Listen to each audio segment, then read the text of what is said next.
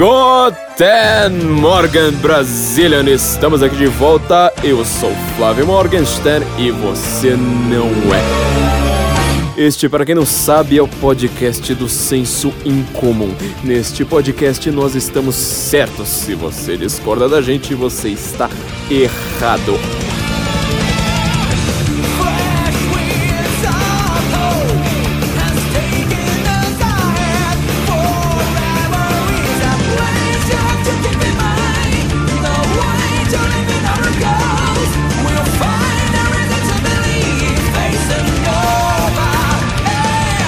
A nova era começou. Está com medo, petista safado. Tudo que disseram a respeito da eleição de Jair Bolsonaro está se concretizando, está se tornando uma verdadeira fantasia de gente completamente maluca, extremamente divorciada da realidade. Tudo que disseram é que aconteceria o verdadeiro quarto Reich no Brasil.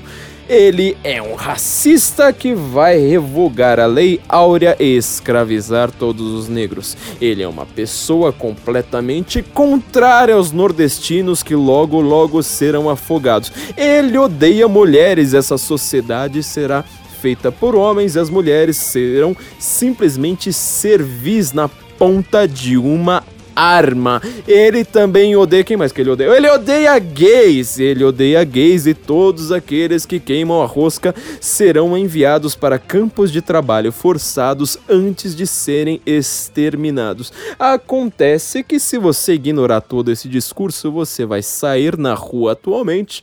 E aqui na Vila Madalena tá tudo normal tá tudo a mesma coisa, as pessoas continuam ouvindo samba, todos os taxistas estão completamente calmos. O clima hoje tá até meio tedioso. A vida no quarto Reich anda bem modorrenta, na verdade. Está um puta tédio desgraçado. A gente precisa ficar inventando coletando notícias para poder comentar.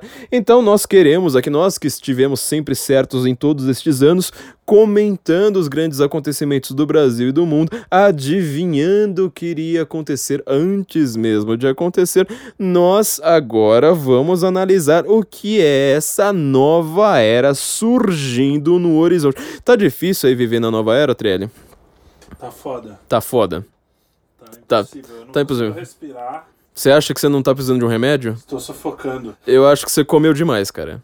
É, deve ser, pode ser bacon também. Bacon é, é, é, é feito da nova era, agora é, é Bolsonaro e bacon. É, isso aí, acho que são duas coisas boas, né? Ter Bolsonaro como presidente e ter bacon. Bom, gente, eu sei que muita gente tem aquele pânico de dizer que agora nós estamos no AI6, que vai tudo ser horrendo, que vai ser tudo nojento, e, e vocês ainda pensam, pô, mas esse Flávio aí, esse tal de Guten Morgan, é um podcast reacionário, ultraconservador, ultranacionalista de extrema direita nazi-fascista. A gente está acostumado a ter é, esta premissa como uma, uma espécie de bastião para as pessoas simplesmente não ouvirem. Falar assim, não, mas eu, não vou ouvir, eu preciso ouvir a comunada, eu preciso ouvir aqueles defensores da democracia que defendem Stalin, eu preciso ouvir a Globo News, estes são grandes especialistas, então não vou nem ouvir o Guten Morgen, mas a gente tem uma coisa a dizer. Você precisa ouvir a gente porque a gente acerta. Entendeu? É, a gente tá certo. Eu sei, assim, é uma coisa chocante que alguém diga a verdade tão é, descaradamente esfregando no seu nariz, mas nós estamos certos. E por conta disso, você talvez tenha. Você vai acabar ganhando ouvindo o Guten Morgen aqui, ouvindo este programa, do que acreditando que o, o, o nazifascismo chegou, que agora nós estamos no quarto Reich, que agora nós estamos no AI-6, e que tudo agora vai ser uma ditadura brutal de extrema-direita, como eu tô ouvindo por aí, de gente falando: Ah, mas será que vai ter eleição daqui a quatro anos? Será que ele vai fechar o Congresso? Será que ele vai mandar matar matar o STF. Então. Tem amigo músico meu achando que ele vai perseguir. Olha a insignificância dos caras. Conta, conta, conta, conta. O cara não, não sabe o tamanho dele, acha que o cara tá preocupado com o guitarrista da Vila Madalena. ah, ele vai, vai, vai chegar e perseguir aqui. Esse cara com fuzil na favela. Eu... Ah, não, precisa ver aquele guitarrista lá na Vila É, é, porque onde já se viu, né? Então, gente, a primeira coisa que nós temos a dizer a respeito da nova era é se coloque em seu lugar, você é insignificante, entendeu? Tipo, ah, porque eu sou feminista, radical, negra, translésbica, ah, não sei o que, que faz sociologia na USP.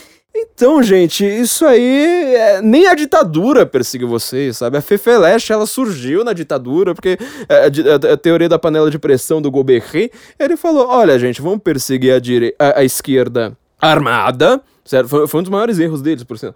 Vamos perseguir a esquerda armada, quem tá fazendo terrorismo ali, fazendo atentado, e vamos deixar os intelectuais lá encastelados na USP, eles ficam lá produzindo aquelas coisas, ninguém lê aquela porcaria mesmo, e, e é isso aí.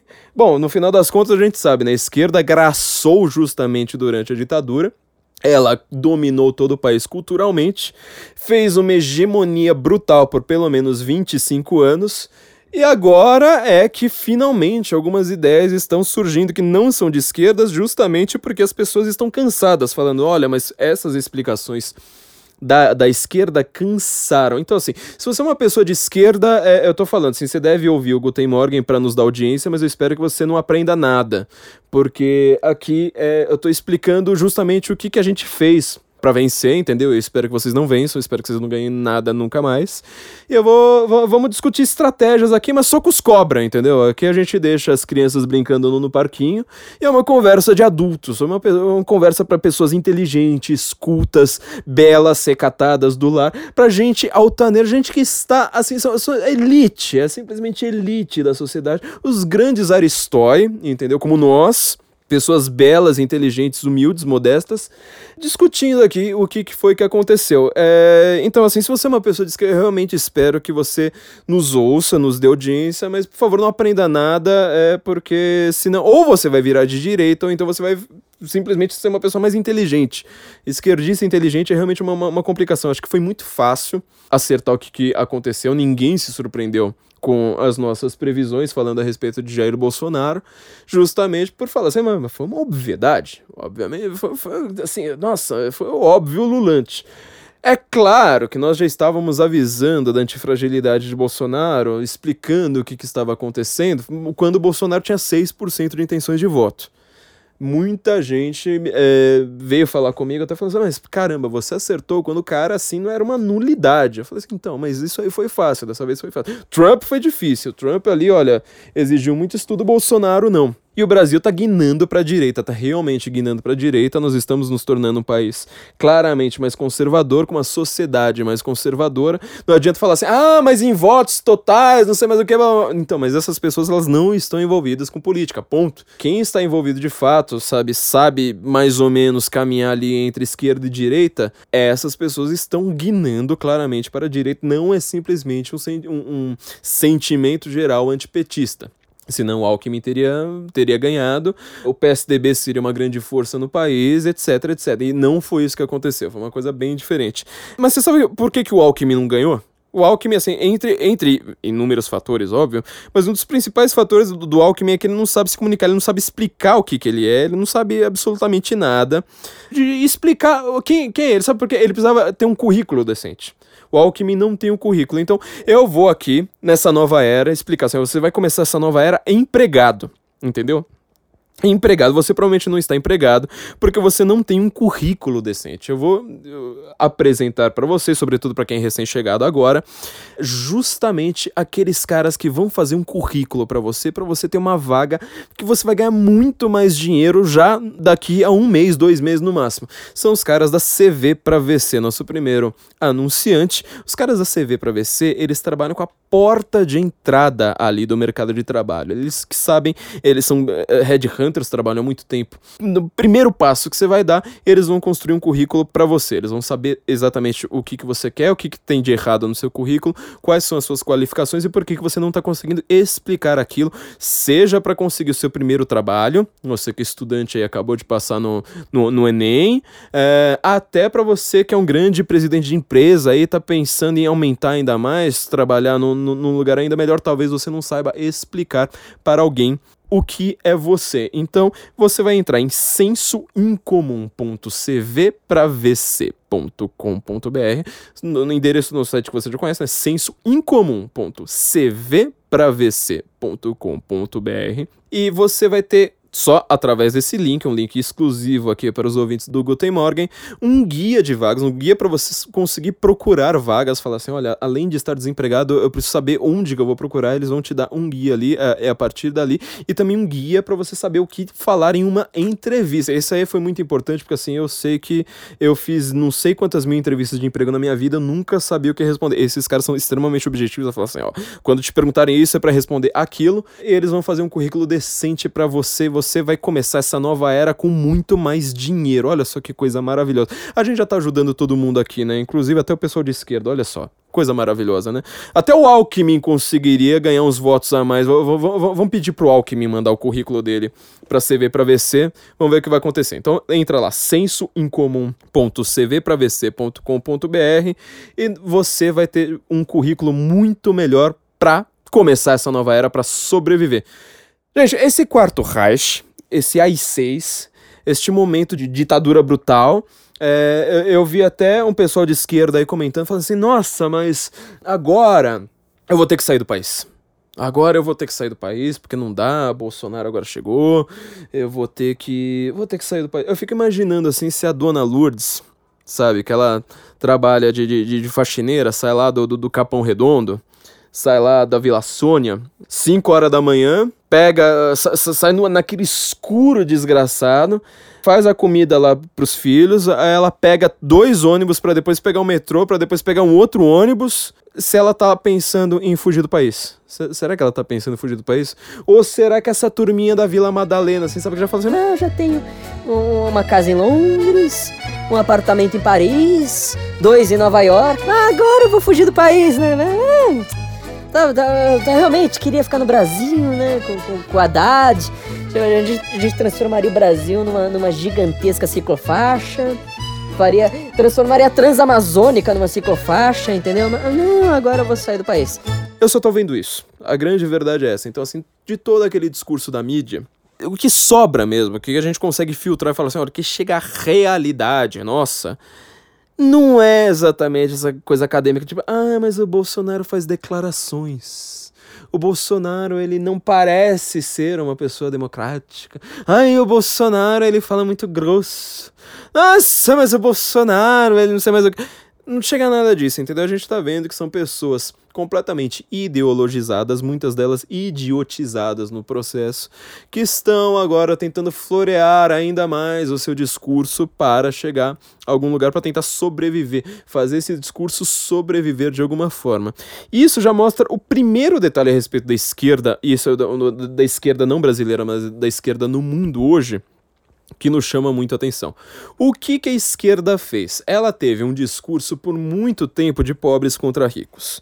Na verdade, foi assim que a esquerda surgiu, né? não exatamente com, com pobres contra ricos, mas sempre assim, e tentar identificar um opressor para fazer a luta a favor do oprimido. É isso que faz a Revolução Francesa, ela que vai enxergar no opressor a figura do rei, a figura do padre, e os jacobinos aparecem falando: não, tem que acabar com os dois, a gente vai viver no mundo completamente ateu, no mundo extremamente secularizado, vamos guilhotinar todo mundo que seja dessa velha ordem, deste antigo estamento, do ancien regime, eu não sei pronunciar é, francês muito bem, e nós vamos viver no mundo bom, porque vai acabar vão acabar com todos os opressores. O único problema que você não pensa é que na hora que você começa a guilhotinar as pessoas, o opressor se torna você próprio. Então é óbvio que Robespierre, ele próprio, que era um grande guilhotinador, vai acabar sendo ele mesmo guilhotinado. A, a contradição suprema da, da esquerda desde o princípio Mas ela insiste. Então, Marx, depois, ainda fazendo seus estudos a respeito da Revolução Francesa, dos oito brumários de Napoleão, aquela coisa toda, ele vai identificar classes sociais. Ele inicia o movimento classista, é uma coisa que, que, que, é só de Marx, os movimentos anteriores a ele, inclusive socialistas, não pensavam em termos de classe. Ele inicia esse movimento falando assim: não, o motor de toda a história, toda a história mundial, sempre foi a luta de classes. Existe a classe dos opressores, a classe dos oprimidos. Neste momento atual em que eu estou vivendo, né, do Marx, ele fala: existia a classe burguesa, existia a classe do operariado, né, o que ele chama de proletário. Então, tudo que ele vai, vai, vai enxergar é falar assim: olha, essas classes estão sempre em luta. Durante toda a história, elas estiveram em luta, brigando uma com a outra.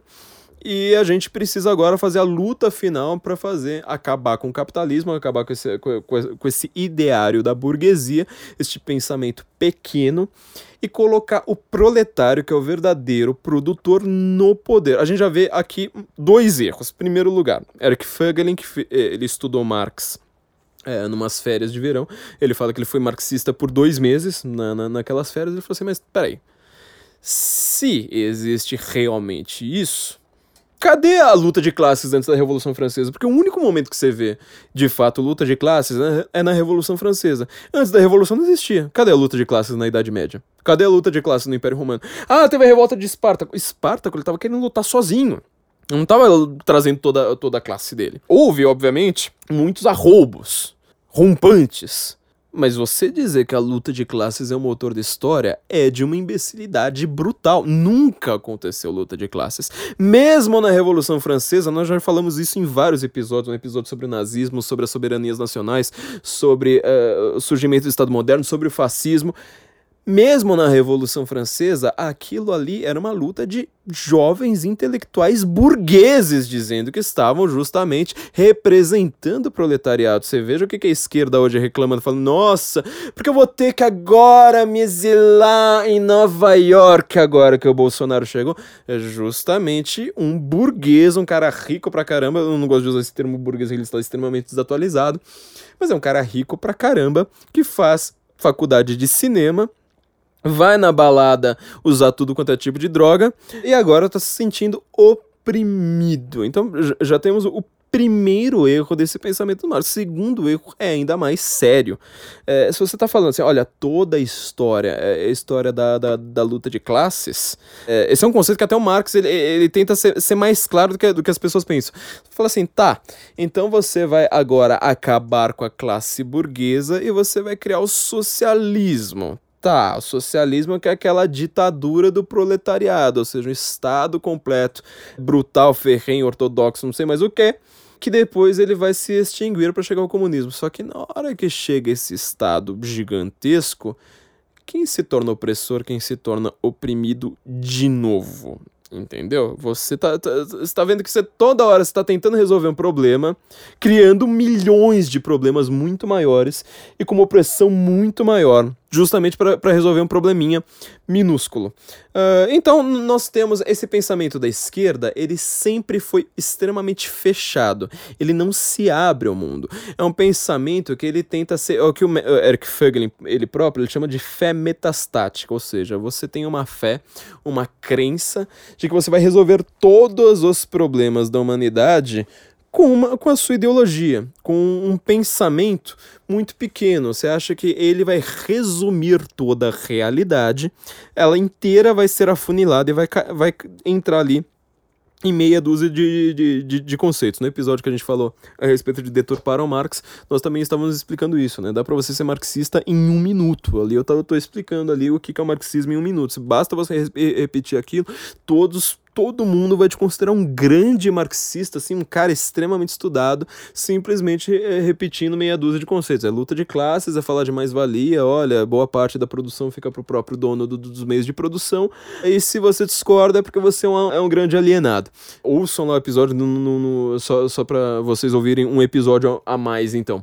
Só que você vê, esse, esse discurso fechado, esse discurso que se fecha em uma ideologia, é um discurso extremamente umbigocêntrico, quer dizer, dizer, toda vez que alguém vai lá e fala assim, olha, pera aí, não é bem assim que funciona, eu tenho uma outra visão, você vai lá e fala assim, então, mas é porque você não estudou Marx, é porque você não estudou, você não olha para as minorias, você não olha para o oprimido. Minorias, por exemplo, é uma, uma, expressão, quem é jovem, ou quem tiver aí na sua faixa dos seus 20 anos, isso é uma coisa que foi inventada há 5 anos. Quando você ainda estava, sabe, jogando videogame, quando você estava, sabe, pensando na novelinha Malhação, nós que já estávamos lidando com isso, a gente não ouvia essa palavra minoria. Isso aí não é uma coisa completamente artificial. Não existia, era, era o oprimido, o explorado, não sei mais o que. Agora, na hora que você fala assim, tá, mas tudo que você está falando de oprimido, de explorado, isso aí não faz o menor sentido. Agora ele fala assim, oh, então a gente pensa na minoria, pensa no travesti, pensa no travesti. Vamos lá, questão do Enem sobre travesti. É, a Associação de, Psiqui de Psiquiatria Americana diz que 0,04% da população americana sofre de disforia de gênero. Ou seja, a gente está discutindo, discutindo, discutindo, caindo no Enem, falando de transfobia, falando sei lá mais o que para 0,04 da população. Tudo bem uh, que, a americana não, não, não tem os dados no Brasil, mas você vê como é que isso é uma coisa completamente artificial para você falar, bom, então é, não dá pra gente ter essa sociedade que nós temos hoje, com pai, mãe, avó, todo mundo lá vivendo feliz numa boa, porque ela é transfóbica. Ah, meu Deus do céu, a gente vai ter que revolucionar tudo, vamos ter que criar banheiros transgêneros, as pessoas não sabem o que é ideologia de gênero, a gente vai precisar mostrar que homens e mulheres é, não são definidos pela sua xoxota ou, ou pela sua trozoba, então, na verdade, nós vamos ter que recriar tudo, criar uma força estatal brutal para resolver o problema dos trans. E eu, na hora que você vai ver o, que de fato são os trans, eu não sei se alguém tem amigo trans assim. Eu pergunto pros meus amigos, tudo bem, né? Meus amigos podem ser uma bolha. Eu pergunto pros amigos, os amigos, os amigos, os amigos, falo assim, mas você conhece algum trans? Às vezes alguém fala assim, ah, então lá na minha faculdade de cinema, ou na minha faculdade de sociologia, tem um. É, eu nem falo com ele, mas tem um. É, assim que aparece. Porque antes o travesti basicamente era uma pessoa que vivia de prostituição. E olha só que curioso, né? O Marx ele não gostava muito disso aí, não.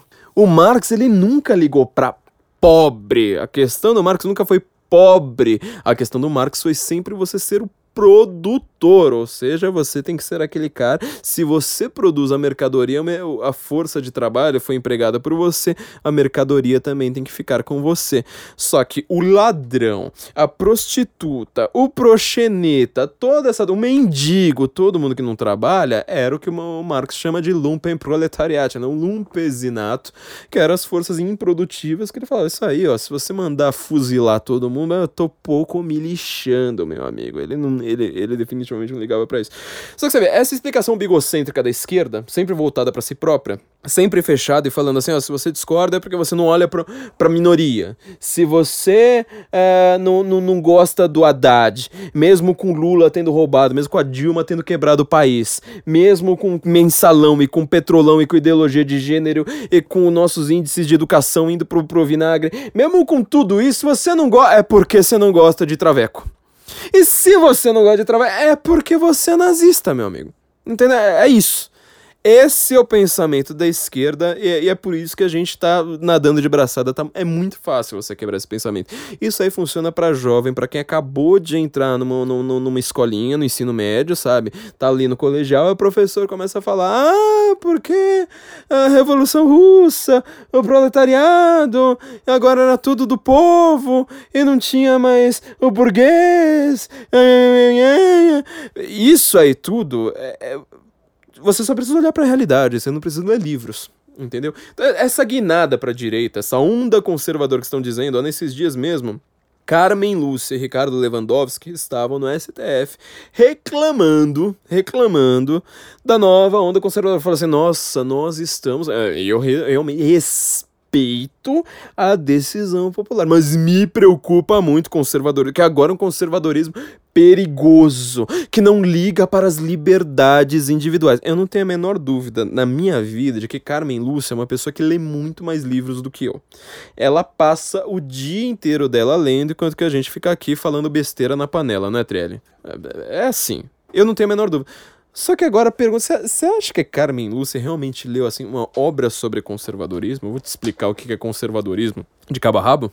Carmen Lúcia nunca fez isso, Ricardo Lewandowski nunca fez isso, seu professor de sociologia nunca fez isso. Aliás, é por isso que, que, que eles queriam tanto da aula de sociologia, que era para é, fazer com que você acreditasse nisso a, através de uma autoridade. Tipo, ah, meu professor disse, e assim você nunca questiona. Você sempre vai de volta para a fé metastática, você fica com um pensamento extremamente fechado é, que só se explica por si próprio.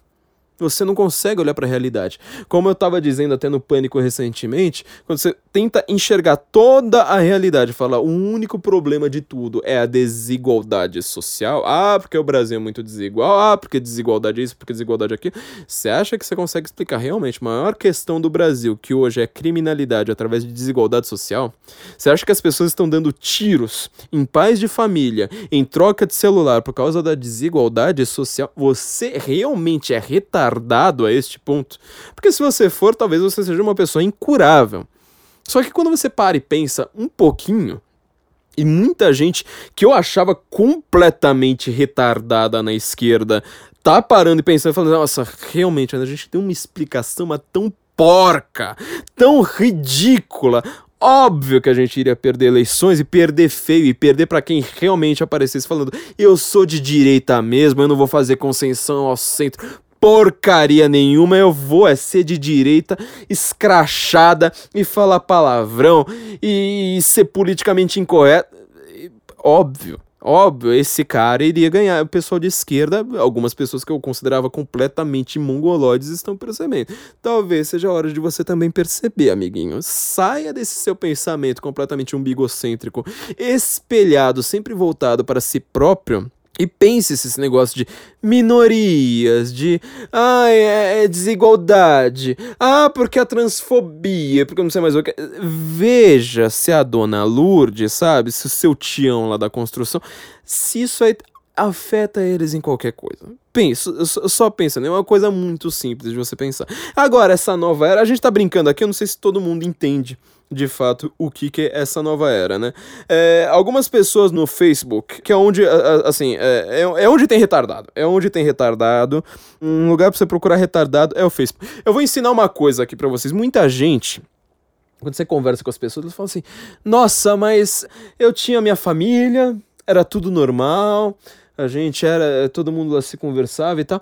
Aí, aí teve o Facebook, apareceu, todo mundo começou a se adicionar no Facebook. Agora todo mundo briga, todo mundo se odeia. E pior, no, no Facebook eu, eu vejo tanta gente tão com os pensamentos tão absurdos, tão ridículos, que eu não sei de onde que essas pessoas tiraram isso. Eu vou te dar a explicação. Assim, todo mundo acha que isso aí não tem explicação, mas eu tenho uma explicação muito simples. Pensa no seguinte: quando você tá no meio da rua, você tá no meio da rua, sabe? Você tá, vamos dizer, 8 horas da noite, tem um bar ali no canto, sabe? Você tá andando ali, a, a, a, ali na rua e você vê assim, tem gente no bar que você bate o olho, você fala assim, esse cara é um retardado. Este cara, não, esse cara aqui, se alguém me vir andando com esse cara, a vergonha é imediata. Eu espero que nunca alguém tire uma foto minha no mesmo ambiente com esse cara, mesmo que eu esteja no outro no outro, na, outra ponta do bar. É, tem, é, é, você sai na rua também, tem um mendigo, sabe? Tem o cara meio, meio malucão, aquele cara que anda já todo esquisitão, que você já fica até com medo, você, você, você, você atravessa a rua, entendeu? Isso é na rua. No Facebook, tudo que você tá vendo é uma foto 3x4 da pessoa. Então, uma foto da pessoa assim, ai, feliz na praia. Oh, a foto do cara engravatado. Oh, a foto da menina de biquíni. Oh, a foto da pessoa feliz fazendo uma viagem pra Europa. Olha só você ignorou tudo aquilo que a pessoa já demonstraria para você de cara, assim, só de você bater o olho nela, você falaria, putz, essa daqui é melhor não conversar. E você tá lá conversando com essa pessoa. Você tá discutindo no Face, tá discutindo no Twitter. O Orkut não fazia tanto isso, né? Porque o Orkut você tinha que entrar numa comunidade pra ter discussão. Eu ainda prefiro sempre o modelo do Orkut. Eu acho que no, no, no dia em que alguém criar uma, uma, uma rede social digital com a qualidade do feed do, do, do, do Face, que agora foi toda pro vinagre. E a ideia da comunidade do, do Orkut, esta pessoa vai fazer o Facebook ir à falência, nunca mais, no more, não existe mais. Mas o, o Orkut não fazia tanto isso. O Face faz isso, você tá lá o tempo todo, gastando horas e horas da sua madrugada, e ligando pros seus amigos, mostrando prints, e falando, nossa, você não sabe a discussão que eu tive com uma pessoa que se você olhasse lá na rua, você daria risada, você atravessaria a rua, você teria vergonha de estar tá andando ali no mesmo ambiente do que aquela pessoa, entendeu? Então, assim, isso é o que está acontecendo no, no, no Face. E no Face apareceu agora um grande fenômeno da esquerda, um bigocêntrica tentando se explicar para tudo, que é o fenômeno das fanfics. Nem, nem todo mundo sabe o que é isso, a gente já falou algumas vezes no senso, mas assim, nós somos uma bolha de internet. Nós estamos na nossa bolha, todo mundo conhece assim nossos, nosso, nosso jargão, no, nosso vocabulário, nossas referências. Então você fala assim em isentões, em aconteceu pra caralho. Todo esse vocabulário ele é só nosso, ele é uma bolha da internet. O pessoal de fora não sabe. Então Vou contar aqui para vocês, a maior parte dos nossos ouvintes já deve saber, né? Que uma pessoa foi lá resolveu fazer uma fanfic. O que é uma fanfic? É fanfictional, né? É fanfiction, é, que se chama é uma abreviação de, de fanfiction, que era uma ficção feita por fãs de séries. Geralmente séries de livros meio longas, assim, tipo Game of Thrones, uh, Star Wars, esse tipo de coisa. E eles, os fãs iam lá fazendo assim, ah, bom, já que tem muitos personagens, então vamos fazer uma historinha paralela aqui com esses personagens. Geralmente a história tinha uma qualidade muito ruim, não era, não era muito profissional. Aquela mulher que faz os 50 tons de cinza, ela começou escrevendo fanfics e elas eram uma historinha de, de ficção, uh, geralmente sem muita qualidade. E agora a gente chama isso de fanfic porque a, a, as versões ficcionais que, que, que se fazem para explicar um fenômeno como, como o Bolsonaro são simplesmente ridículas. Então, ó, uma pessoa que postou, né? Ele não Marx. Ele não, ele não, não. Bolsonaro não. Ele não Marx. A menina trocou o nome para ele não colocou lá aquelas faixinhas lá do, do, do Haddad na, na, foto e tudo mais. Olha o que, que ela, é, ela pôs. Dá pra rolar um Kennedy, né? Kennedy. Kennedy fica bom. Fazia tempo que a gente não fazia esse momento Kennedy, né? Então vamos, ouvir. Gente, eu tô chocada. Ontem à noite, eu cheguei em casa por volta das 10 horas como sempre faço após um dia intenso na faculdade. E meu, eu nem sei como chamá-lo, mas pai, creio que não seja a palavra certa.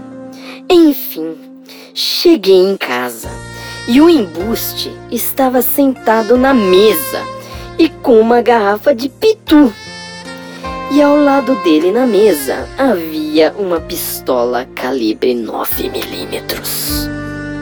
Eu parei em frente à mesa e perguntei o que era aquilo. E ele começou a me encarar. Eu comecei a tremer. Ele simplesmente engatilhou a pistola, apontou para minha cara e disse: É a nova era. Está com medo? Está com medo, petista safada. E eu no mesmo instante comecei a chorar. E corri pro quarto e ouvi ele rindo e dizendo: Melhor já ir se acostumando. Eu estou chocada, não sei o que fazer. Por favor, não deixem o coiso destruir vossas famílias. Alguém acredita numa merda dessas? Alguém acredita numa coisa. É, é uma coisa assim indescritível o grau de burrice, assim, a, incapacidade dessas pessoas em conseguirem convencer alguém que não faça sociologia e só tenha professores comunistas. É impossível, é zero, zero. Isso acho que quase todo mundo, até quem não tá, quem, quem não tá na nossa bolha de discussão de internet, é, já viu uma, umas historinhas dessas. São as, as fanfics.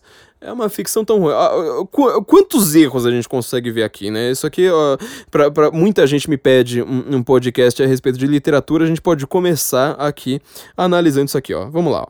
Fazer análise literária aqui, acadêmica, de, de, de, dessa fanfic, ó. Gente, eu tô chocada. Já começa de uma maneira meio errada, porque se você quiser chocar alguém de fato, você, em primeiro lugar, não adianta você dizer, eu tô chocado. Tipo, as pessoas vão lá, tipo, falar, tá, mas desenvolvimento. Você já começou com a conclusão. Tá muito errado.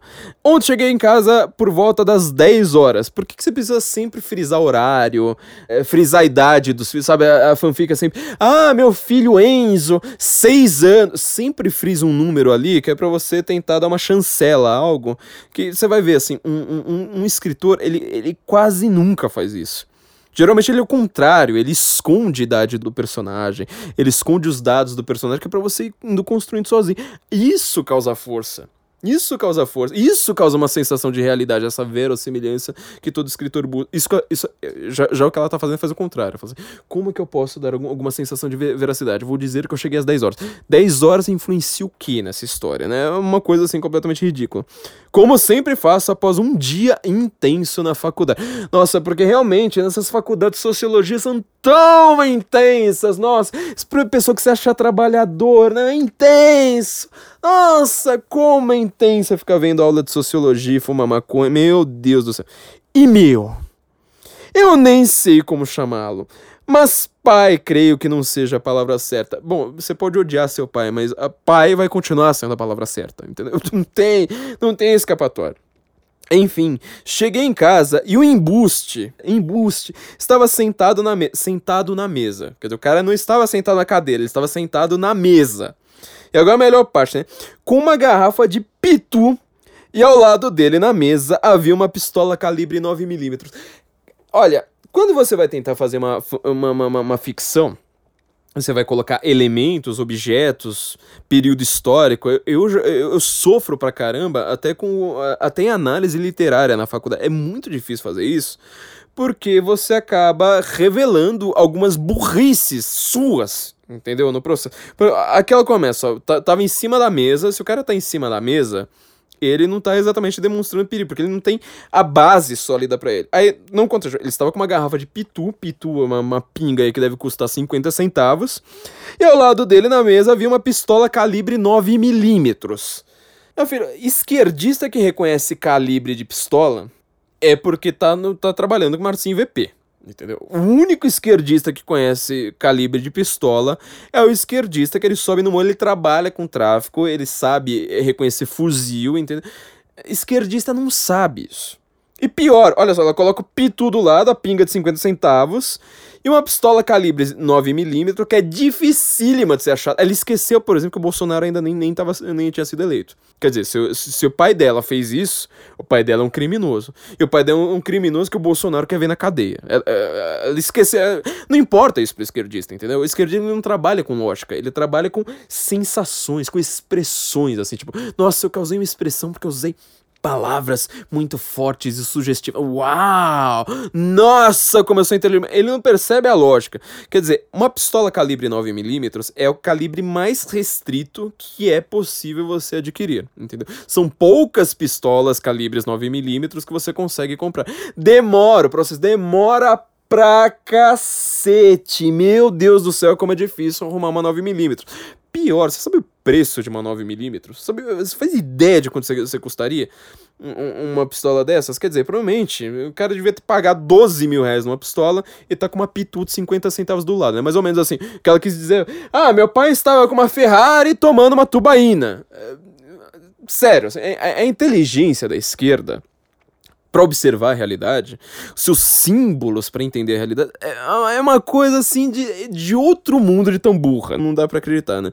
Eu parei na frente à mesa e perguntei o que era aquilo. Ah, você acabou de identificar que é uma pistola calibre 9mm? Como é que você perguntou? Pior, ele não, ele não respondeu, quer dizer, você adivinhou é, por mágica aqui, né? Ele começou a me encarar, eu comecei a tremer, ele simplesmente engatilhou. Tá tudo sem vírgula mesmo. Ele simplesmente engatilhou a pistola. Ó, cara, tipo, em vez de, de, de responder, vai. Pior que eu acho que ela devia estar tá pensando no barulho de um revólver, né? Não no aquele que você faz, que é de um revólver. Uma pistola não faz isso. Uma pistola uh, tem outro sistema. Apontou pra minha cara e disse: é a nova era. Está com medo? Está com medo, petista safado. Isso aqui foi postado antes do primeiro turno, entendeu?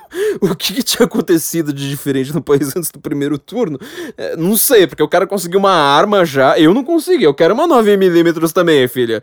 Seu pai conseguiu muito rápido. Eu posso o telefone aí do cara que eu quero uh, acelerar aqui o processo, viu? Ouçam nossos dois, nossos dois episódios com Benê Barbosa, né? Nunca se esqueçam disso, nossos dois episódios com Benê Barbosa estão entre os nossos melhores, porque é um cara que entende tudo e mais um pouco a respeito de armas.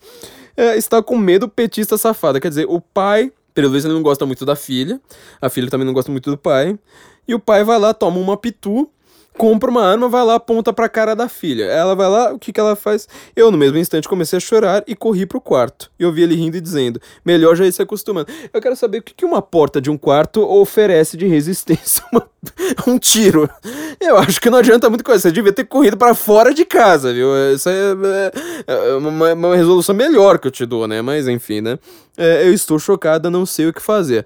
Eu te digo, foge de casa. É a primeira coisa que eu tinha que fazer, pagar suas próprias contas e não precisar mais ver seu pai.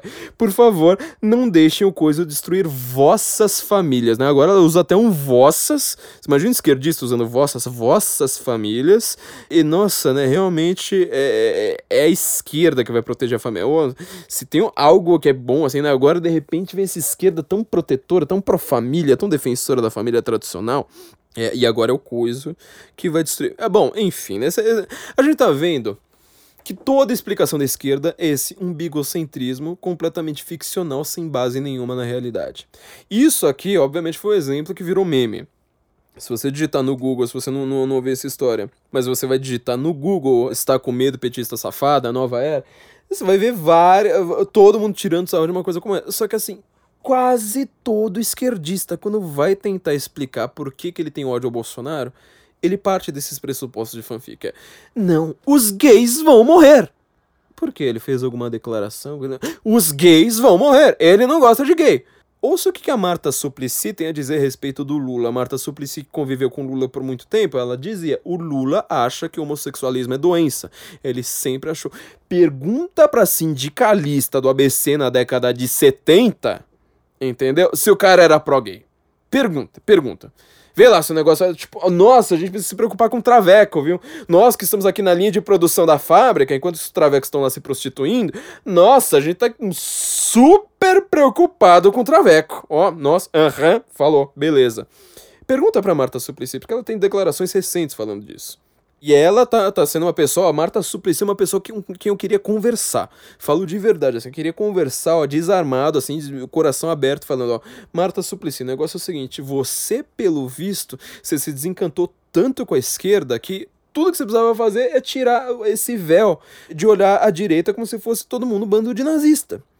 Eu acho que talvez você se identifique muito mais com a gente do que com, do, do que com os caras com quem você tentou defender a vida inteira. Entendeu? É, vê, vê o que que a Marta Suplicy tem a dizer a respeito do Lula. Lula fazia piada com pelotas o tempo todo. Nunca falaram, olha, o Lula vai matar gays porque ele não gosta de gays. Nunca, nunca, zero, zero. Só que com o Bolsonaro tem sempre este, essa mediação. Da, da- da- literalmente da mídia, né? Mídia que serve como meio, me- meio, medium, medium res. É, a mídia tá lá sempre é, colocando um- um- uma espécie de filtro para que você nunca enxergue o Bolsonaro diretamente. Você sempre vai falar, mas espera aí. O Bolsonaro, vírgula, que faz declarações homofóbicas, vírgula, disse que vai é, aumentar o efetivo policial. É, é sempre assim. Entendeu? O seu sentimento, a sua visão de mundo tá sempre sendo manipulada. Ela nunca vem direto, ela vem sempre com filtro do que alguém quer que você pense. E outra coisa, você, sendo uma pessoa, vamos dizer, supostamente crítica, tá cada vez mais dependente da mídia. Cada vez mais dependente de um discurso hegemônico. Entendeu? E você tem medo, você começa a sentir medo. Fala assim, mas espera aí, eu vou ser o primeiro da minha turma a não declarar voto no Bolsonaro? A declarar voto no Bolsonaro? Eu vou ser o primeiro? E eu vou ser essa pessoa com toda essa coragem de tomar porrada sozinha? Não, imagina, gente. Até teve um amigo meu, agora eu tô tentando lembrar quem é que foi, que fez um, um experimento no, no, no táxi, entrar no táxi, talvez tenha sido Leandro Russo, só que eu acho que ele não tá no Brasil, então não, não, não, não lembro. Quem for o responsável, por favor, me avise aí nos comentários. Falou assim, cara, você entra num táxi. Você vai lá, eh, antes das eleições, né? Você entrava num táxi. Aí você falava, ah, e aí, né? Quem que você vai votar? O taxista sempre falava, ah, não sei ainda, né? Tá, tá, tá difícil. Aí você vai lá e fala, eu não sou contra o Bolsonaro. 90% dos caras falavam imediatamente: Bom, eu também vou votar no cara. Quer dizer, tentaram criar um medo, uma aura negativa tão gigantesca ao redor de sua figura que ninguém declarava de fato que gostava dele, que se identifica com as suas políticas, com a sua visão sobre segurança pública, com a sua visão de que você não deve negociar com, como diz o Jack Bauer, né? É, não, não, não se negocia com terroristas. No caso, não se negocia com gente corrupta ali do centrão. Muita gente se identifica com isso. É uma coisa natural. Só que a esquerda, ela não conseguiu perceber isso. Ela não, se ela continuar acreditando no, no, no que ela acredita, ela não vai perceber o que é uma, uma sorte para nós. E para ela conseguir perceber de fato a realidade como nós estamos percebendo, ela vai precisar deixar de ser de esquerda no mínimo ela vai falar, olha, tem uma, uma, ideologia agora informe. É, foi o que aconteceu, por exemplo, com Laskel Kolakowski, é, autor de Main Currents of Marxism, é, o maior livro a respeito, a respeito do marxismo já feito no mundo. E ele era um cara que, obviamente, ele hoje só é lido pela direita, porque ele, como boa parte dos marxistas que deixaram o marxismo, é, não são mais lidos pela esquerda que ele é, não, não, não chegou exatamente na direita. Ele foi lá e falou assim: olha, agora eu sou desencantado com o mundo, é isso. É, nisso que eu, é isso que eu penso. Eu acredito em, em algo transcendente, é isso. Não, mas ele nunca conseguiu ser de fato um direitista. Só que aí a gente lá chega um, um ponto fundamental, que é esse ponto que a Carmen Lúcia não consegue entender. O que de fato é essa direita? Nós temos um episódio de podcast explicando o que é direita. Recomendo a todos que ouçam. Só que muito mais do que isso, a gente precisa aplicar esses princípios da direita à realidade brasileira agora em 2018 daqui para frente, a partir sobretudo de 2019. O que que vai ser essa direita? Primeiro lugar, quando você fala em conservador, muita gente já tem aquele preconceito que eu já expliquei um milhão de vezes, que é confundir a palavra com a descrição, ou seja, um nome que você dá à filosofia com a descrição dela. É mais ou menos como você olhar para o pagodeiro belo e falar, bom, o nome dele é belo, então é uma descrição do elemento belo. O nome não tem nada a ver com a coisa, entendeu? Nome é uma coisa, o, o, o que você nomeia é uma coisa completamente diferente. Isso, sei lá, quem estuda linguística sabe a arbitrariedade do signo. Aula 1, a primeira aula que você tem quando você entra numa faculdade de letras, certo? Você deveria aplicar isso para sua vida. Falar, olha, nomes são puramente uma arbitrariedade. Se chamasse moralizantismo, você poderia ter a mesma filosofia que, que é o conservadorismo. Você só trocou nome. Então, conservadorismo não é conservar as coisas como elas estão. Se não, quem seriam os conservadores seriam os petistas. Ponto óbvio, claro. Segundo lugar, o que a gente vai conservar do Brasil? Isso é uma questão muito, muito complexa. Eu tenho, eu tenho conversado com alguns amigos meus, aliás, alguns amigos meus que eu logo vou, quero entrevistar aqui nesse podcast, que eles explicam, falam assim, olha, existe, houve, na verdade, muitos conservadores no Brasil, uma tradição lusófona desde Portugal com vários filósofos, pensadores, cientistas sociais, é, escritores conservadores. Inclusive, alguns dos nossos grandes escritores eram conservadores, né? A gente lembra hoje do caso da, da Débora Seco, que foi lá falar assim: nossa, movimento, livro sim, armas não. Ela vai votar com o livro do Nelson Rodrigues. O que, que o Nelson Rodrigues defendia? Ô, ditadura militar! O cara defendia a ditadura militar, falava que era reacionário mesmo, que, que reagia tudo que não presta, falava que mulher tinha que apanhar, quer dizer, uma coisa que hoje a direita não fala, o Nelson Rodrigues falava claramente. Toda mulher gosta de apanhar. Olha o que, que o cara falava. Ela vai lá, vai com o livro do cara, né? Quer dizer, ela nunca leu nada e vai lá com, com, com o livro do cara. Existiram conservadores, inclusive conservadores que eu considero bem mais, vamos dizer, limpinhos do que Nelson Rodrigues, né? Fernando Pessoa era um conservador. Guimarães Rosa era um conservador. Camilo Castelo Branco, outro grande conservador, entendeu? Assim como houve grandes escritores na esquerda, como Graciliano Ramos. Um supremo escritor, acho que talvez um, sei lá, top 3 do, do, dos escritores do Brasil. Era um comunista, filiado ao Partido Comunista, perseguido pela ditadura do Vargas que matou, obviamente, muito mais do que o regime militar. Você vê, você tem uma admiração por alguns conservadores, você nunca parou para prestar atenção. Se você dá um abraço na sua avó, há uma chance muito alta de você estar tá abraçando uma reacionária, meu amigo. Entendeu? É, é, assim que o mundo funciona. Só que tem uma, uma, uma outra vantagem agora. Tem uma outra diferença. Hoje, que é o fato de nós estarmos na internet. O que, que aconteceu? Você teve uma hegemonia da esquerda dominando por tanto tempo Isso que a gente chama de gramscismo, ou seja, você, ao invés de fazer a revolução, você faz todo o estamento, todo o establishment, todas as instituições, seja o judiciário, seja a polícia, seja a, a Rede Globo golpista, não sei o que das quantas, seja uh, a, todas as faculdades, todas elas vão ensinar o mesmo pensamento único e hegemônico. Precisa começar lá na, na, na década de 90, era ah, o Sem Terra, naquela época se falava bastante Sem Terra, né? Você vê a novela O Rei do Gado, tá lá o, personagem, acho que ele chama Renato, se eu não me engano, que é o, é o Antônio Fagundes, né, o rei do gado de fato, falando bem do MST, falando, não, MST é só gente que quer trabalhar, não sei o que, blá, blá, blá, blá. É, isso era naquela época. Hoje é o que? É minoria, ah, mulher, ah, o gay, ah, o travesti, ah, o negro, não sei mais o que. Você só tem esse pensamento identitário. Quer dizer, você vai segmentando a sociedade como se, por exemplo, o fato de você ser negro te tornasse o um inimigo dos brancos, como se você precisasse de todo um arcabouço, uma política própria, tudo tem que ser feito para o negro, que não é feito para os outros. Com gay isso está acontecendo com, com uma rapidez ainda ma maior, porque o gay ele já tem toda uma, uma, uma, uma gíria, né? até que caiu no Enem agora recentemente, escrevemos um texto no, no, no Senso em Comum a respeito disso, é, apesar de ser ali no caso de, a respeito de travestis, mas é, tem toda uma cultura ali que é só do gay, então quer dizer, você vai ter a música do gay, assim como a música do negro, isso aí não pode se misturar com a do branco, entendeu? Você vai começando a segmentar a sociedade.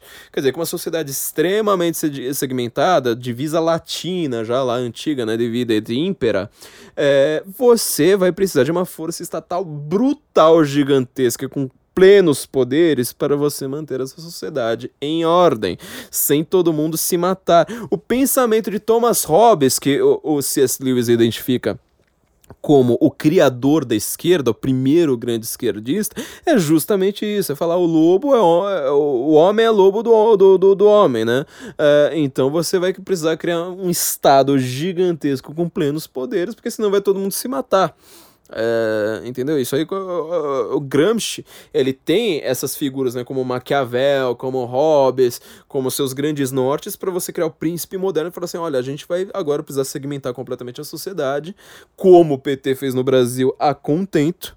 E aí nós teremos um Estado gigantesco, o príncipe, né, que é o Estado, o, o partido Estado moderno.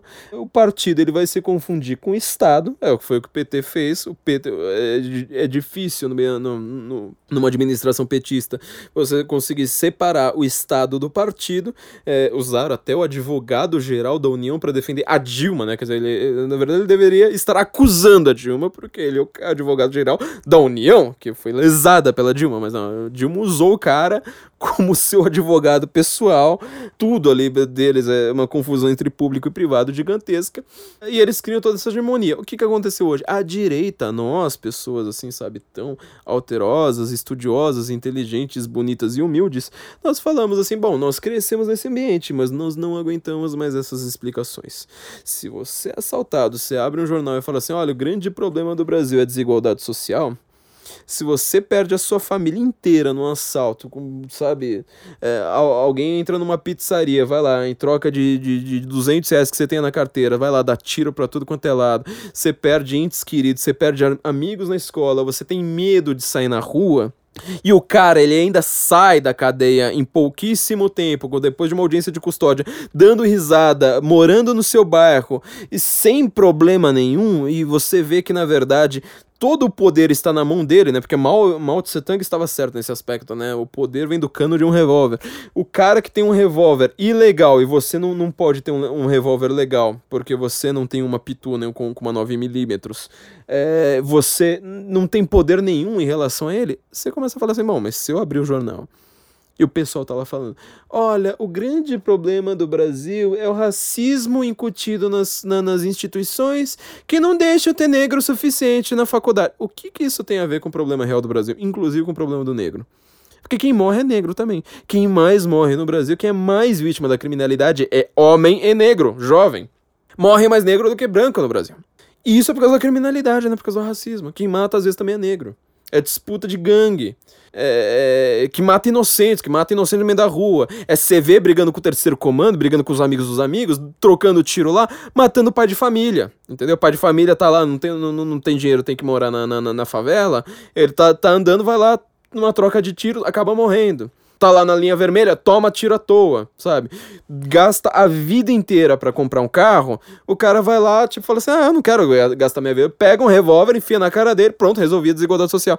E você abre o jornal, tá todo mundo falando de desigualdade social. Você acha que essa, essa explicação convenceu alguém? Você acha que isso aí não, não sabe, não, não estufa, não fala assim, meu, vira o disco, fale de outra coisa, explique melhor a realidade, me mostre uma, alguma coisa melhor para eu ler. Me faça ter um pensamento que diga algo em relação aos problemas que eu tenho. É isso que tá acontecendo, entendeu? Então, quando você vai tentar entender essa nova era, sabe? Está com medo, petista safado? Primeira coisa que eu digo, ou você vai voltar para as nossas tradições lusófonas, mas elas são complicadas. Porque, assim, poucos desses escritores, tipo Fernando Pessoa da vida, escreveram de fato a respeito de política. Escreveram na época deles. Então, quer dizer, você vai ter que entender que o conservadorismo não significa conservar tudo como está, mas conservar uma ideia de ordem. E essa ideia de ordem, como a gente não consegue pensar em todos os problemas da sociedade ao mesmo tempo, cada um de nós a, partir do momento que nasce, a gente vai ter que discutir com os grandes. Nós vamos ter que pegar aquilo ali pronto. Então nós vamos ter que pegar a tradição, tanto a tradição, sei lá, literária, como a tradição, por exemplo, jurídica. Falar, olha, eu não consegui pensar numa lei para cada um dos problemas. Então o que, que a gente tem que fazer? Ver decisão dos juízes. Os juízes estudaram uh, problemas específicos, então vamos lá nos tribunais pegar jurisprudência e ver o que, que os caras decidiram em cada um de, de, de desses casos parecidos com os nossos. Isso é uma, uma, uma, forma de tradição, isso é uma forma de conservadorismo. Você vai identificar ecos desse conservadorismo em Shakespeare, você vai encontrar ecos desse conservadorismo em qualquer tribunal, inclusive quando o juiz é de esquerda, ele não percebe que ele está cometendo um ato ali justamente de ou seja, observar a tradição, ouvir quem pensou nisso antes dele, ouvir essa discussão que já existe muito antes dele ter nascido. Isso é tradição. E é isso que a gente quer conservar. Inclusive, os conservadores, eles discutem entre si quem são os caras que deveriam estar no cânone e quem é que são os caras que não deveriam. É falar, olha, eu não acho que esse cara aí seja lá muito bom não, viu? Eu acho que esse cara, ele tá aí, eh, mas não deveria estar. Tá. Pense no caso, por exemplo, como de Hegel na Alemanha. É, muita gente fala que Roger Scruton, por exemplo, gosta de, de, de Hegel, e eu acho aquilo ali uma coisa deprimente, simplesmente deprimente deprimente. Wittgenstein, a mesma coisa. Para mim, um dos piores filósofos que a, que a já produziu.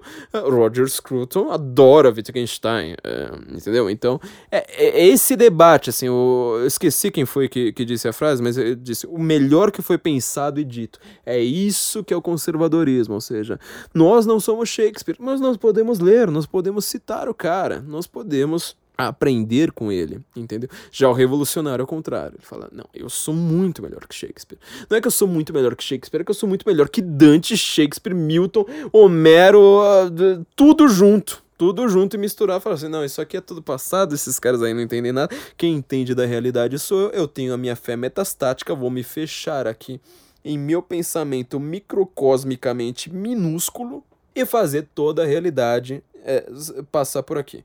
Então, essa é uma forma. E outra forma, e aí é que tá a grande novidade da, dessas eleições, você pode agora pegar a tradição conservadora de outros lugares. Eu, eu, já vi que existe muito debate entre os conservadores a respeito disso, muita gente que fala assim, mas espera aí, se vocês são conservadores, por que vocês vão pegar a tradição americana?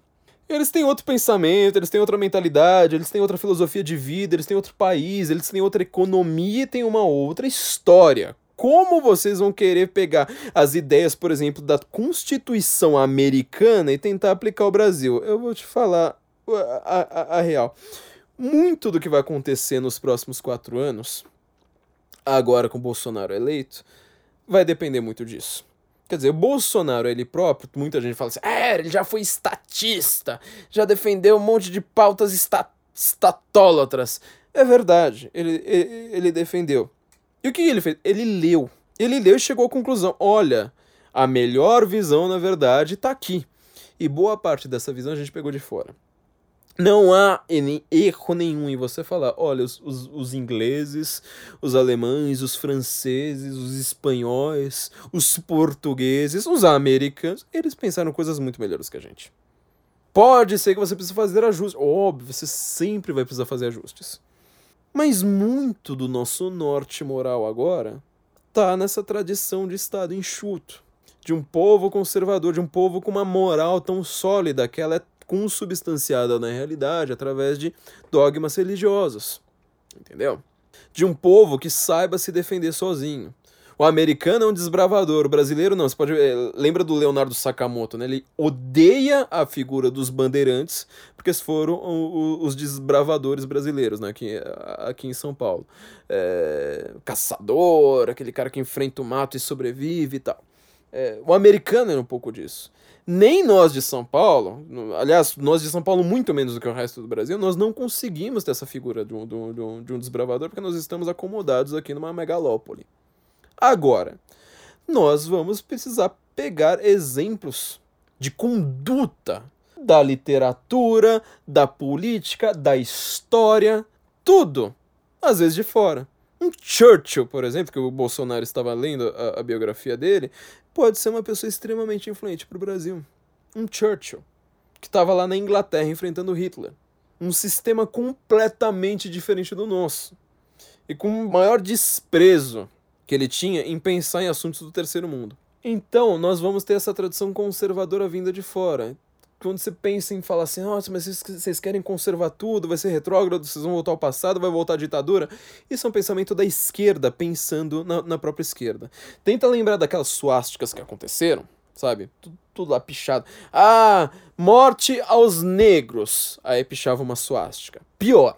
Suástica, né? A gente já falou. Tava sempre desenhada errado. Sempre, sempre. Suástica virada pra esquerda.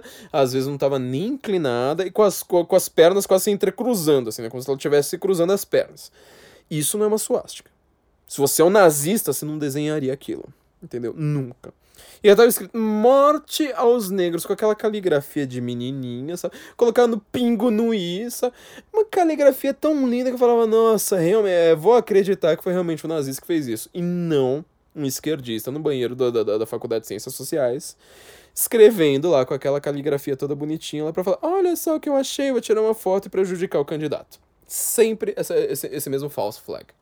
Pensa nisso. Quando você tem uma suástica como essa, você tá vendo quem desenhou essa suástica? Mesmo que a gente suponha que exista um neonazista aí escrevendo é, não vai ter negros na faculdade. Esse cara, ele tem a visão do Bolsonaro da esquerda.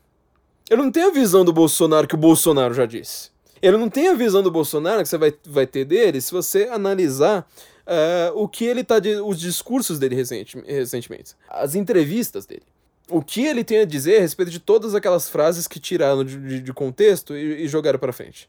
Você não tem essa visão. Ele tem a visão que a esquerda tem do Bolsonaro. Entendeu? Quer dizer, qualquer pessoa, não importa quem tenha desenhado aquela suástica, quem desenhou aquilo tem a visão que a esquerda tem do Bolsonaro. Não a visão do próprio Bolsonaro, do próprio eleitorado normal do Bolsonaro a respeito do presidente eleito. Então você tá entendendo? Essa nova era, na verdade, ela vai ser uma nova era. Está com medo, petista safada? Extremamente comum. É isso uma coisa que as pessoas não estão, não, não, não estão percebendo? Os analistas, quando tentam parecer inteligentes, eles vão lá, tem sempre esse truque na manga. É transformar aquilo que vai ser extremamente comum em algo grandioso, tipo, nossa, ele não vai conseguir passar reformas no Congresso, cadê a governabilidade? Meu, cara tem mais congressistas na mão do que o PT já teve, sem precisar comprar ninguém. O PT, para ter o PP na sua mão, para ter o PL na sua mão, ele teve que inventar um mensalão. Ele falou assim: olha, vamos, vamos, sempre vão faltar ali mais ou menos uns 30, 40 votos pra gente mandar tudo a, a partir do executivo e passar. O que, que a gente faz? Compra aqueles votos, compra o meião. Hoje a esquerda vai lá e fala assim: ah, mas você tá vendo? O PP é o partido mais corrupto que o PT, porque ele tava lá recebendo mensalão. O PL é mais corrupto que o PT, porque ele tá lá recebendo mensalão. Corrupção é sempre tem um corruptor e um corruptado, vamos dizer assim. O PP foi corruptado. Quem tava pagando era o PT. Quer dizer, toda a corrupção do PP cai nas costas do PT. Ponto. Entendeu? E quem foi o único que escapou lá foi justamente o Bolsonaro. Ele falou assim: não, é, ele a gente tentava pagar pro cara, o cara não aceitava. Então, o Bolsonaro ele tem uma governabilidade já gigantesca, sem precisar disso. Sem precisar disso. Então, é uma normalidade. Isso vai ser uma coisa normal, extremamente comum. E os analistas estão tratando como: nossa, vai ser o apocalipse, porque não sei o quê, porque ele vai ter que negociar, e ele não é um cara que, que negocia, ele é um cara bronco, bababá. E ao mesmo tempo, eles fazem um movimento contrário, ou seja, tudo aquilo que vai ser grandioso, eles estão tentando tratar como se fosse uma coisa extremamente normal. Bolsonaro vai ter uma movimentação gigantesca em relação à segurança pública neste país. Ministério da Justiça com Sérgio Moro. Mudanças no Código de Processo Penal. Não, não, precisa ser no código necessariamente, porque eu acho que ele não vai conseguir fazer isso, não, não há tempo suficiente para isso. Bom, vão ser um monte de mudanças de entendimento em relação à lei para você deixar as pessoas presas. Se os criminosos cometeram crimes, eles vão ficar presos. E isso vai fazer uma diferença brutal, porque você imagina, se você diminuir o número de assassinatos no Brasil para 50 mil por ano, ao invés de 60 mil, foram 10 mil vidas que você já poupou. No ritmo que a gente estava, dos governos do PT, foram 10 mil vidas por ano que você poupou. Você chegou ao final do seu, seu mandato falando: ó, existem 40 mil pessoas neste país que estão vivas graças à minha política. Entendeu? Isso se ele diminuir 10%. 10% não, 10 mil. 10 mil por ano. Isso é uma mudança gigantesca. Entendeu? É uma mudança brutal. Você sair na rua e falar assim: olha, existe menos assassinato na minha cidade agora do que tinha há, há, há quatro anos, do que tinha dez anos. Isso é uma diferença gigantesca. E ninguém está tratando isso com o gigantismo necessário. Entendeu? Estão falando assim, tipo, ah, porque ele tem proposta a respeito de segurança. É o único tema dele, né? Mas enfim. Mas é isso que faz a diferença. É isso que é skin in the game, ou seja, é isso que toca lá. É o que faz a sua teoria virar prática. E ele não precisa ser um grande teórico, não precisa ser um grande intelectual, não precisa ser um Winston Churchill, não precisa fazer pinturas e poemas e citar Kipling, e não precisa de nada disso. Os problemas do Brasil, ele foi votado exatamente pelas questões de segurança de ordem na vida pública, de corrupção. Tudo o resto que vira. Ah, a economia do Paulo Guedes. Ah, se ele conseguir colocar alguém no Ministério da, da Ciência, se, se, se o astronauta for um cara bom. Ah, se ele conseguir fazer. Tudo isso é acessório. Vai ser maravilhoso. Vai ser maravilhoso. Lei Rony. Ah, vai ser acessório. Tudo isso é acessório. Porque o que importa é a segurança. E a esquerda nunca ofereceu uma resposta adequada em relação à segurança. Entendeu? A esquerda estava sempre, o tempo todo, no caso de, de qualquer conflito envolvendo crime, defendendo o criminoso. Basta você pensar que a Maria do Rosário, a suprema defensora de bandidos do Brasil, ela estava na Secretaria de Direitos Humanos criada pelo Lula para defender bandido. Ou seja, você vai lá, trata o PT como um, partido um pouco mais, mais light, né? Ele não é o PCdoB, ele não é o, o que ainda não existia na época, não é o PSOL. Ele não é tão radical assim, mas no final das contas, quem você coloca no seu governo são justamente as pessoas mais radicais possíveis. O Bolsonaro ele veio para quebrar com isso. Então, esta vai ser a nova era. Tratem com normalidade, entendeu? Porque assim, vai ser tudo normal. Eu sei que vocês gostam, assim, é uma coisa extremamente romântica, né? Fala assim, eu estou lutando contra o fascismo. Meu, o que você tá fazendo? É indo pegar pegar ônibus para para fazer seu cursinho, entendeu? Eu fiz isso na era do PT, foi a mesma coisa que você tá vivendo. A coisa que você mais enfrenta é bandido, é bandido. É bandido que tá, tá lá, sabe, no seu ônibus roubando suas coisas, ou se você tá no carro também enfiando revólver na tua cara, em troca de uma correntinha. Isso é que você enfrenta, porque fascismo não é o que você enfrenta. Certo? Então, esta é a nova era e os petistas estão com medo, sabe por quê? Porque ela vai dar certo. Porque é inevitável, com todos os problemas que Bolsonaro vai enfrentar, é inevitável que uh, isso aí melhore. Não tem como piorar. O Tiririca ele, tá, ele estaria certo se ele tentasse entrar agora. Fazendo, agora não tem como piorar. Naquela época tinha. Então, esse é o recado que eu deixo para vocês. Vocês não. não, não, não, não se, se, alguém aí for de esquerda, Vá ler um livro sobre a direita. Sabe? Ler um livro escondido. Lembra do Sun Tzu, sabe? O que, o que o Sun Tzu falava. Se você conhece a si próprio, mas não conhece o seu adversário, você nunca vai vencer. Aliás, acho que ele, você vai vencer às vezes. Se você conhece o seu adversário sem se conhecer, você nunca vai vencer. Agora, se você conhece o seu adversário, conhece a si próprio, aí você vai vencer todas. Então conheça o seu adversário. Porque não adianta você falar, ah, o Bolsonaro é fascista, então todos os eleitores do Bolsonaro são fascistas, então temos 50 milhões de fascistas. E agora a gente vai viver no fascismo, porque agora é tudo fascismo, é fascismo. Fascistas e fascismo. E ditadura. E agora vão enforcar os gays. É, não é isso. Não é isso. A gente já explicou aqui várias vezes em diversos podcasts, até essas questões familiares, por exemplo, por que, que existe uma versão. No nosso episódio sobre ideologia de gênero, nós estamos explicando isso, né? Por que, que existe uma certa, vamos dizer, aversão de pensamentos religiosos, de uma tradição uh, em relação a homossexuais, que não tem nada a ver com. Ah, é preconceito. Tipo, ah, os caras acordam e falam, ah, não gosto de, de, de, de, de gay, vou enforcar.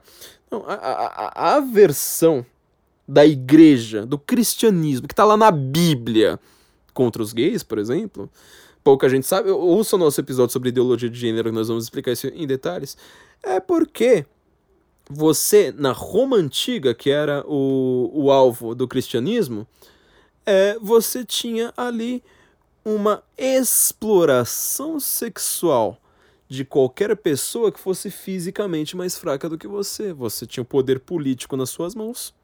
Você tinha uma sociedade extremamente segmentada em estamentos em que os nobres têm poder sobre os plebeus, e quando os nobres tinham poder sobre escravos, eles demonstravam este poder sexualmente. É por isso que em Roma o homossexualismo foi tão vigente. Em compensação, em outras sociedades foi, foi, foi, foi muito menos. E a igreja chega lá falando assim: tem que acabar com esse negócio de homossexualismo.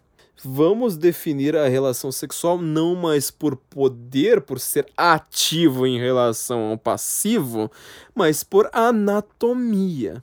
Se nós colocarmos isso como regra, pessoas em Roma vão parar de sofrer. Olha só que coisa. Isso persiste, isso é uma coisa instintiva, inclusive, da humanidade. Aí quando você vai lá olhar para o eleitorado do Bolsonaro, eu quero ver que esquerdista que fala tanto em homofobia, que fala tanto em preconceito, que fala tanto que Bolsonaro vai enforcar gay, que é uma coisa que ele nunca disse. Falou dos próprios filhos, mas, tipo, como um tiozão do pavê sempre fala. Meus tios sempre falaram a mesma coisa. Quero saber que esquerdista sabe explicar uma coisa dessas entendeu? Isso para tudo, vale para tudo, vale para todas essas questões sendo discu discutidas. Então, gente, este é o recado que eu deixo para vocês. Estudem a direita. Se você é de direita, você vai estudar direito. Se você é de esquerda, estude ainda mais a direita, sabe? Nós estudamos marxismo aqui de cabo a rabo.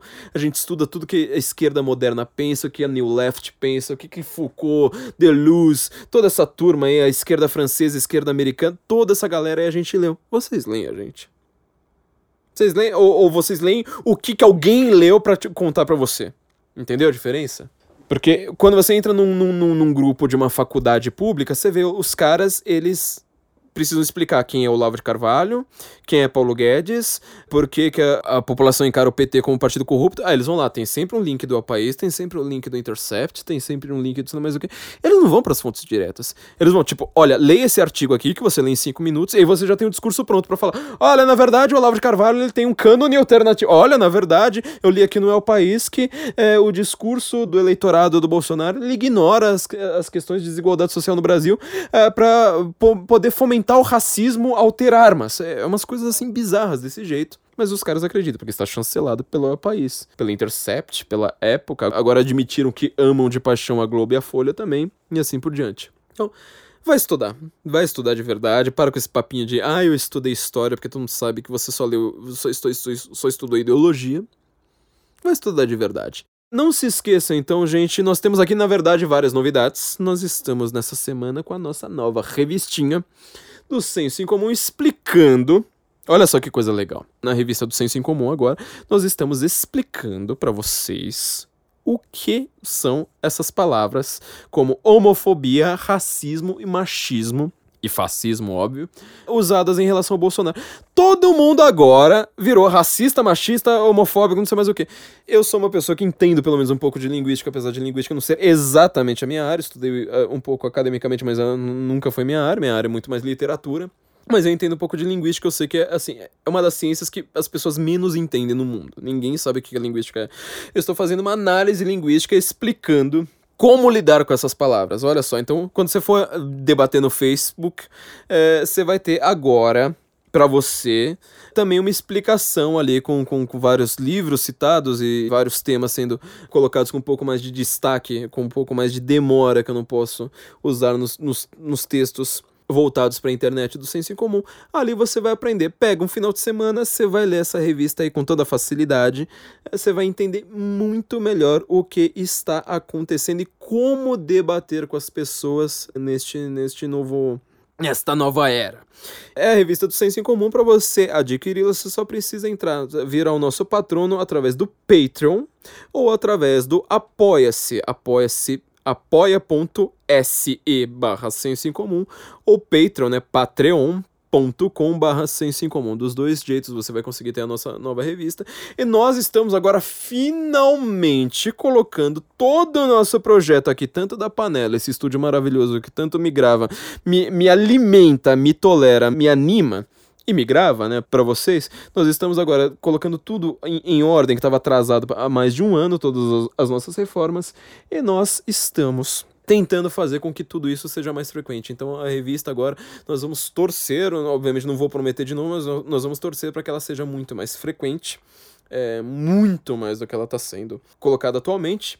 E nós temos a nossa grande novidade, que alguns de vocês já viram, é que nós estamos com o nosso canal de vídeo no YouTube agora, colocado no ar também.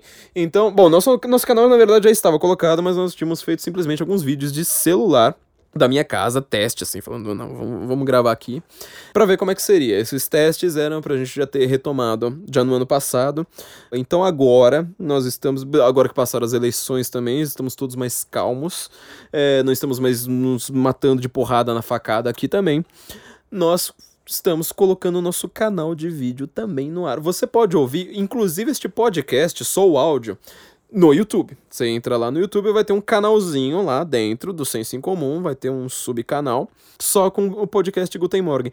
Mas nós também estamos com vídeos agora, especiais vídeos que vocês vão ver só lá no YouTube. Na verdade, não só lá, né? Depois nós vamos colocar o áudio aqui também, mas vocês vão ver primeiro o vídeo lá, depois, provavelmente uma semana depois, é que o, que o áudio Uh, vem para cá também. Então não se, não, não se esqueçam de se inscrever, porque logo, logo nosso não, na verdade não é nosso primeiro, mas nosso quarto vídeo. É, é, o primeiro gravado aqui na panela, agora realmente um vídeo gravado profissionalmente, com câmeras profissionais, com esse, a qualidade desses caras aqui da panela é incrível. Se você tem é, qualquer trabalho que você queira fazer com audiovisual, esses caras que fazem trilhas e propagandas aí para todo mundo, ó entra, entra no site da Panela, pané.lá, sem ponto com, sem nada, melhor endereço da internet, esses caras vão fazer tudo para você. Mas se inscreva no nosso canal, certo? Entra lá em sensoincomum.org vão ter todos os links lá para você. Você vai entrar no nosso canal do, do, do YouTube. Se inscreva, porque logo vai ter muita novidade para vocês. Então não se esqueçam, temos nossa revista sabe? Só entrar ali no Patreon, no Apoia-se, vocês vão ter acesso à nossa revista exclusiva para os nossos patronos. E nós também estamos com o nosso canal agora finalmente no ar. E logo, logo nós teremos inclusive nossos podcasts exclusivos para os nossos patronos. Então não se esqueçam de ser nossos patronos e também apreciar o trabalho de nossos sponsors, como o pessoal da CV para VC cv.com.br, né? Você vai entrar em sensoincomum.cvpravc.com.br. Eles vão fazer o currículo mais adequado para você chegar às suas expectativas. E nós temos também, também, olha só quanta novidade, ó, quatro coisas para você fazer de lição de casa agora, que é a nossa parceria com a Vista Direita. Vocês estão vendo, inclusive, nas fotos e no próprio canal de vídeo, as camisetas que nós estamos usando da Vista Direita. Tem tanto a camiseta com âncora do senso quanto essa maravilhosa escrito se você discorda, você está errado. Assim você pode também ser uma pessoa mais certa que vai perder mais amigos no processo. E também temos nossa caneca do senso em comum para você se cafeinar adequadamente com a nossa caneca. Acho que tem frete grátis a partir de 100 reais. É, não sei se é uma promoção temporária, então corram lá, corram lá para a vista direita. E os links estão também no Senso em Comum, que vocês vão ter também as nossas camisetas. Então não se esqueça, CV para VC, sensoincomum.cvpravc.com.br, a nossa revista no, no, no, nosso Patreon ou no nosso Apoia-se, o nosso canal de vídeo e também as, as camisetas e canecas com a vista direita. Gente, é bastante coisa de uma vez. Vocês têm bastante lição de casa hoje. E se vocês estão com medo, é porque é a nova era. Você tá com medo, petista safado? É, é isso aí que vai acontecer. E a gente vai comentar ainda bastante os próximos anos, entendendo que de fato essa guinada à direita, esse conservadorismo perigoso no Brasil. Então nos ouvimos provavelmente na semana que vem. Guten Morgen, Brasília.